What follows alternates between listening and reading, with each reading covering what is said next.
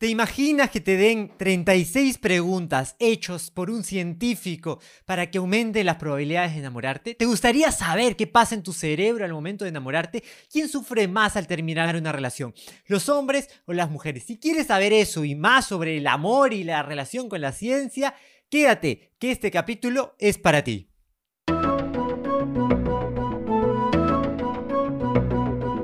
Ha cambiado y la posibilidad de tener conocimiento está al alcance de tu mano. No se puede regresar al pasado. ¿Cuántos errores cometiste y luego viste y era fácil? Si hubiera sabido ese pequeño dato antes. Y es que el genio no es quien sabe más, el genio es quien sabe aplicar. Soy David Laurent y bienvenido a Por qué nadie me lo dijo, el espacio donde entenderemos cómo tomar mejores decisiones y cómo cambiar nuestros comportamientos para mejorar nuestras vidas y negocios. Y empezamos este capítulo especial del Día de los Enamorados del 14 de febrero con este relato. ¿Qué pasó? Hay un experimento científico muy interesante que lo que proponía era lo siguiente. Dos desconocidos entran a un laboratorio y se empiezan a hacer preguntas. Tres sets de 12 preguntas. Cada uno va haciendo la pregunta, responde, el otro hace la pregunta, responde. Al acabar este ejercicio, que puede durar de 45 minutos a 90 minutos, se miran 4 minutos frente a los ojos. Este experimento se hizo, eh, fue encabezado por Arthur Aaron, eh, profesor de la Universidad de Nueva York, y resulta que después del experimento, algunas de las parejas que pasaron por el laboratorio terminaron casándose. Todos los eh, científicos involucrados en el, en el experimento fueron invitados a la boda. ¡Adoro los finales felices! Mandy Leng eh, periodista del New York Times, en esta columna publica cómo replicó el experimento. Quiso saber qué pasaba si, buscaba a alguien, había visto a alguien un par de veces, le había parecido medianamente atractivo, lo invitó a un bar, le explicó, oye, quiero hacer este test. Se pusieron a tomar un par de cervezas, empezaron a hacer el test. Primero la, la primera, el set de preguntas, el segundo set de preguntas, el tercer set de preguntas. Se miraron cuatro minutos a los ojos y resulta que la periodista se terminó enamorando. Pasaron los meses, pasaron los años y siguen juntos ambos. ¿Es acaso que se ha encontrado la fórmula hecha por 36 preguntas para enamorarse? Vamos a ver el detalle de qué tratan estas preguntas y para qué fueron creadas. Si quieres tener la lista de las 36 preguntas que se utilizó en este experimento, Puedes seguirnos en YouTube, en Instagram, que está en la descripción, o en Instagram entra a mi bio y en el link ahí te voy a dejar el PDF con las 36 preguntas para que tú también lo puedas usar. Dale like y síguenos, así que no te olvides, dale like y síguenos. Entonces, ¿Cómo funciona este estudio? En 1993, Arthur Aaron creó eh, una estructura de preguntas para estrechar los lazos de intimidad entre dos personas. Las personas se calcula que necesitan unas 10 citas para estrechar lazos. Él quiso acelerar el proceso y preparó tres sets de preguntas, que iban de preguntas más generales a preguntas más específicas. Cada set de preguntas contiene 12 preguntas. La idea era que en 45 a 90 minutos logres estrechar los lazos de intimidad con la otra persona a partir de esas preguntas. Y bueno, para finalizar, después de esas 36 preguntas, la idea era mirarse cuatro minutos a los ojos. Imagínate, mirar a la persona durante cuatro minutos. Hay un estudio científico también que, muestra que el mirarse aumenta las probabilidades de enamorarse. Entonces, este fue un agregado de otro experimento científico. Entonces, la idea era estrechar esos lazos rápidamente. ¿Cuáles fueron los resultados? Resulta que las personas lograban acelerar rápidamente los niveles de confianza, tanto que terminaron casándose algunas de las personas de la prueba. Pero sobre todo también se rompió con algunas cosas. Por ejemplo, se preguntaban los prejuicios, se ponía dos, personas de dos, dos, razas diferentes. Entonces, eh, por ejemplo, dos, colores de piel distintas. Y se medía el nivel de prejuicio que tenían con la otra persona, o dos nacionalidades distintas. Y se medía el nivel de prejuicio que había respecto de una persona con la otra. Se hacía el cuestionario, las, las 36 preguntas, y se volvía a medir. Y resulta que el nivel de prejuicios bajaba. Esto es muy interesante porque después de conocer íntimamente a una persona, eh, los prejuicios que tiene frente a ella se reducen. ¿No será que en estos tiempos donde vemos que hay tantos prejuicios por las migraciones, ¿no será que tenemos que conocer más a las otras personas? ¿No será que los prejuicios simplemente son producto de la ignorancia, el desconocimiento respecto a, a cómo se siente la otra persona, la historia de la otra persona, de dónde viene y por qué estar aquí? Y muchos de ustedes se preguntarán ¿De dónde vienen esas preguntas? ¿Cuáles son esas preguntas? Voy a leer solo algunas de eh, las preguntas de Cassette. En el primer set de preguntas, como dije, son preguntas muy sencillas que lo que buscan es mantener la intimidad de las personas. Voy a leer algunas de las preguntas. Por ejemplo, si pudieses elegir a cualquier persona en el mundo para ir a cenar, ¿a quién invitarías? Dos, ¿te gustaría ser famoso? ¿De qué forma? Otra pregunta, si mañana pudieras levantarte con una habilidad o cualidad nueva, ¿Cuál sería? Son preguntas pues tranquilas para romper el hielo, que a nadie se negaría a contestar. El primer set de preguntas tiene 12 preguntas como esas, tranquilas, sencillas. Recuerda, si quieres el link de este video, no te olvides de seguirnos, ir a nuestra página de Instagram y ahí estará el link con la descarga de las 36 preguntas. El otro set ya hay preguntas un poquito más íntimas. Voy a leer algunas de las preguntas. Por ejemplo, ¿cuál es el mayor logro que has conseguido en tu vida? ¿Cuál es tu recuerdo más valioso? ¿Qué importancia eh, tiene el amor y el afecto en tu vida? Eh, ¿Qué significa la amistad para ti? Preguntas un poco más reflexivas, que indagan un poco más en las personas. ¿Y cuál es el tercer set de preguntas? Ya hay preguntas mucho más profundas. Voy a leer alguna más. Por ejemplo, ¿cuándo fue la última vez que lloraste eh, delante de alguien? Y a solas? Ya, una pregunta mucho más compleja de responder. Eh, si fueras a morir esta noche sin posibilidad de hablar con nadie, ¿qué lamentarías no haber dicho? ¿Por qué no se lo has dicho hasta ahora? Mira, ya esta es una pregunta mucho más heavy, ¿no? Mucho más power. Entonces, si te das cuenta, esto es como la, metáfora de la rana, ¿no? Que la pones en, agua eh, fría y vas calentando el agua poco a poco hasta que llegó al agua hirviendo y no se dio cuenta en qué momento se puso a hervir el agua es igual. Ahí las preguntas empiezan como tranqui, suavecitas y vas incrementando la intimidad y terminas en preguntas muy profundas, pero muy profundas que te permiten conocer a la persona a detalle, te permiten conocer a la persona sus miedos, sus anhelos, eh, sus aspiraciones, sus temores. Te permite conocer lo que quizás ni la misma persona se ha preguntado sobre ella misma. Yo he utilizado este test en infinidad de aplicaciones. Lo utilizo mucho eh, para eh, eh, la escuela de líderes. Que los líderes conozcan a su equipo y que vayan preguntando aleatoriamente cada una de esas preguntas. Entonces así logras estrechar el trabajo entre equipos. Entonces esto no solo te sirve para aumentar tus probabilidades de enamorar a alguien, sino, o de enamorarte tú también, sino también de conocer a la otra persona. De hecho, este, este cuestionario no fue hecho para enamorar a alguien, sino fue hecho para conocer y estrechar los vínculos con otra persona. Y ahora, después de saber este hallazgo tan interesante de este cuestionario que aumenta las probabilidades de enamorarte, ¿de qué trata el amor? Hay muchos estudios que se echan al respecto y tiene que ver mucho con cuánta intimidad generas con la otra persona. Por eso este experimento de un cuestionario que acerque y genere confianza terminó en gente casada. ¿Y qué hay detrás del amor? Ha habido muchos estudios científicos acerca del amor y lo que ocurre en nuestro eh, cuerpo. Resulta que cuando nos enamoramos empezamos a segregar hormonas como la norepinefrina y la dopamina, hormonas que, están en nuestro sistema de recompensa, que nos ayuda a focalizarnos en la otra persona. El mundo desaparece y nuestro único objetivo es estar muy atentos, nuestro sistema sensitivo se activa para recordar todos los detalles de la otra persona. Eso es muy interesante. Además, se desactiva ciertas partes del cerebro como el córtex frontal, nuestra parte racional, porque ¿qué queremos? Queremos olvidar los juicios respecto a la otra persona. Por eso dicen que el amor es ciego. Nuestro cerebro realmente omite los defectos de la otra persona en ese momento que buscas enamorarte. Además, hay otras cosas que buscamos. Por ejemplo, la relación eh, abdomen-cadera, ¿sí?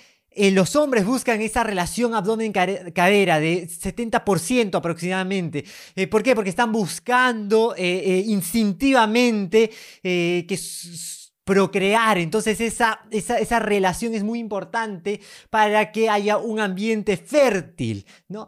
Entonces eso es muy interesante. Las mujeres también buscan otro tipo de incentivos, por ejemplo, alguien que pueda protegerlas, ¿no? Eh, y, eso está metido evolutivamente en nuestro cerebro y se generan ciertos cambios cerebrales. Por ejemplo, eh, nosotros estamos casi adictos. Cuando ah, les voy a dejar esta imagen, por ejemplo, se ve que se activan las mismas zonas del cerebro cuando uno consume, drogas que cuando está enamorado. Eso quiere decir que las drogas y, y el amor tienen mucha relación. Es decir, cuando estás enamorado, estás como si estuvieses drogado, ¿no? Y hay algunas relaciones, por ejemplo, que hay cierta adicción. Como por las drogas, hay una cierta adicción a la persona. Díganme si a ustedes no les ha pasado que cuando estás en ese momento de enamoramiento, quieres ver a la otra persona todos los días. Tienes un síndrome de abstinencia cuando no la ves, te desesperas, cruzas fronteras, empeñas tus cosas para viajar de un continente a otro a ver a tu ser amado. Todo eso sucede por ese cambio hormonal, porque lo que estamos queriendo instintivamente es dejar nuestro ADN y que perdure y que esta especie contenga nuestro ADN sus futuras generaciones. Todo eso está metido en el amor.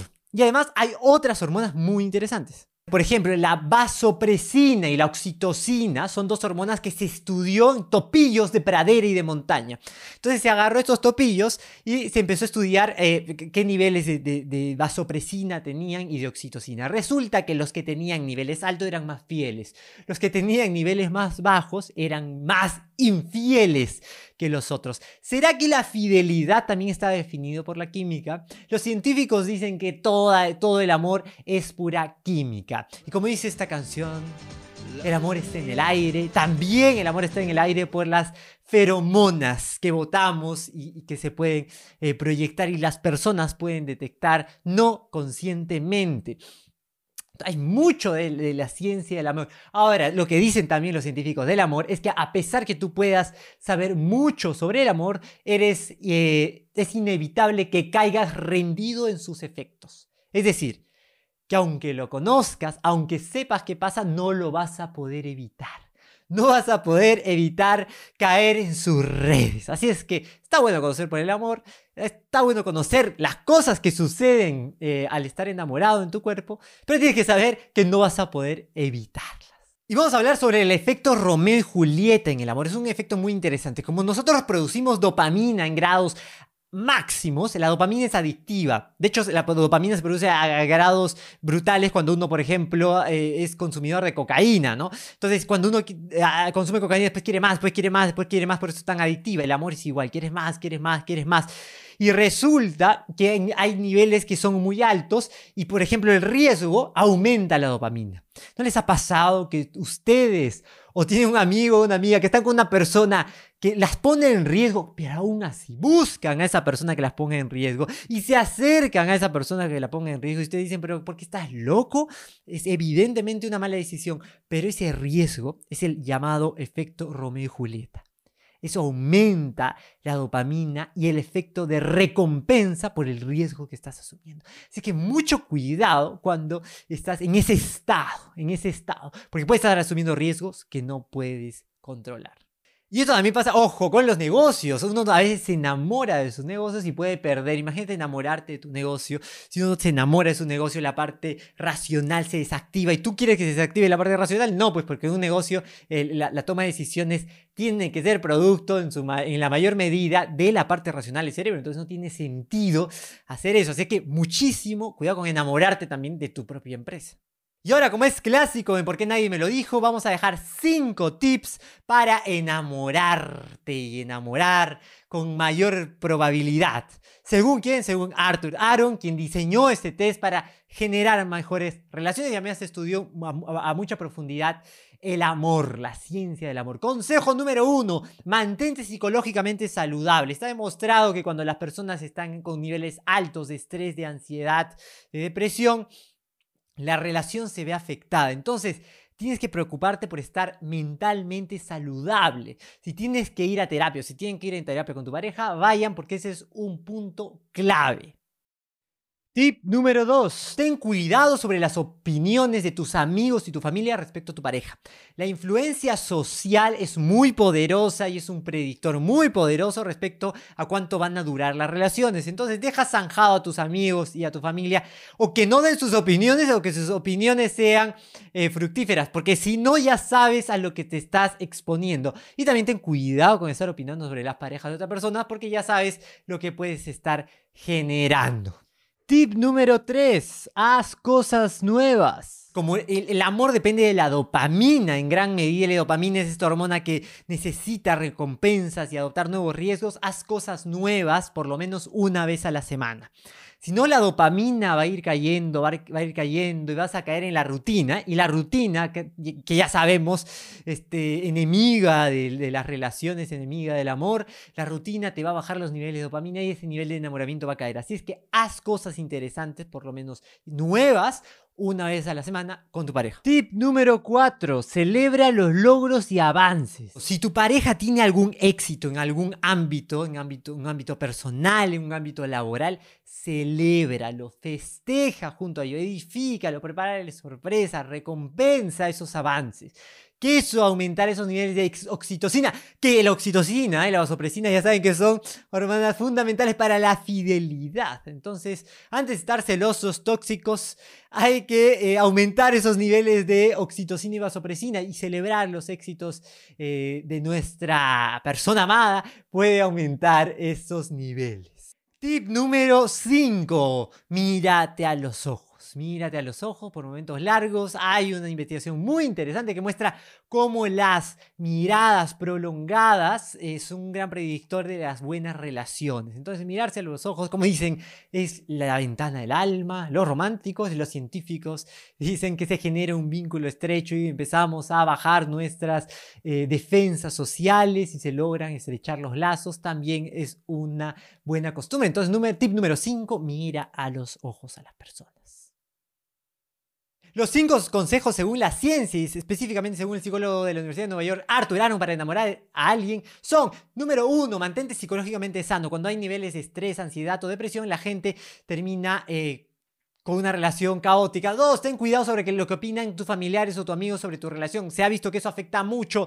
Tres, haz cosas nuevas por lo menos con tu pareja una vez a la semana, porque si no las haces, los niveles de dopamina bajan y eso es terrible. Cuatro, si tu pareja tiene éxito, celébralo para subir los niveles de oxitocina y eh, vasopresina. Aumenta la fidelidad. Y cinco, mira los ojos a tu pareja. Ese es el resumen de los cinco tips para tener una mejor relación con tu pareja. Y como este es un podcast que está relacionado a, la, a, los negocios y no tanto al amor, hay que rescatar algunos puntos. Como hemos aprendido hoy día un poco más sobre el amor, también podemos relacionarlo a nuestro negocio. Y la pregunta es, acá te voy a dejar tres tips para enamorar a tus clientes. Tip número uno, conócelo a detalle. Imagínate que tú supieses las 36 preguntas que ha hecho Arthur Aaron de cada uno de tus clientes. Tendrías un nivel de intimidad tan alto con tus clientes que la probabilidad de conocerlos y de poder predecir su comportamiento de compra se dispararían. Entonces, mientras más conozcas a tus clientes, vas a tener muchas más herramientas para venderle. Tip número 2, detona sus emociones. Crea una experiencia para el cliente para que lo puedas sorprender en ese momento y en cada momento para darle esos shots de vasopresina y oxitocina. Tip número 3, no caigas en la rutina. Si tú tienes una oferta de valor y ya tienes un cliente fijo, no se sienta seguro. Empieza a cambiar tu proceso para generar dopamina. Recuerda que las recompensas tienen que ver con lo nuevo. Entonces, reinventa tu proceso nuevamente cada instante. Entonces, en resumen, tienes que conocer más a tus clientes, crea emociones en ellos y no caigas en la rutina. Y finalmente, había prometido una pregunta que era muy importante. ¿Quién se enamora más? Hay un estudio muy interesante que muestra que tres de cada cuatro suicidios por amor son realizados por hombres. Dato perturbador. Vaya dato perturbador. Y entonces, para irnos, no te olvides suscribirte. Si estás en YouTube, en darle a suscribirte a la campanita. El 80% que escucha el podcast al final no nos sigue. Es una locura. Eh, son free riders, no seas free rider. Entonces, suscríbete a darle a la campanita. Si están en Spotify, también dale a la campanita. Y si quieres ver más tips, sí, en Instagram, que ahí colgamos muchos tips. Nos vemos. Muchas gracias y adiós desde el 14 de febrero, el mundo rojo del amor.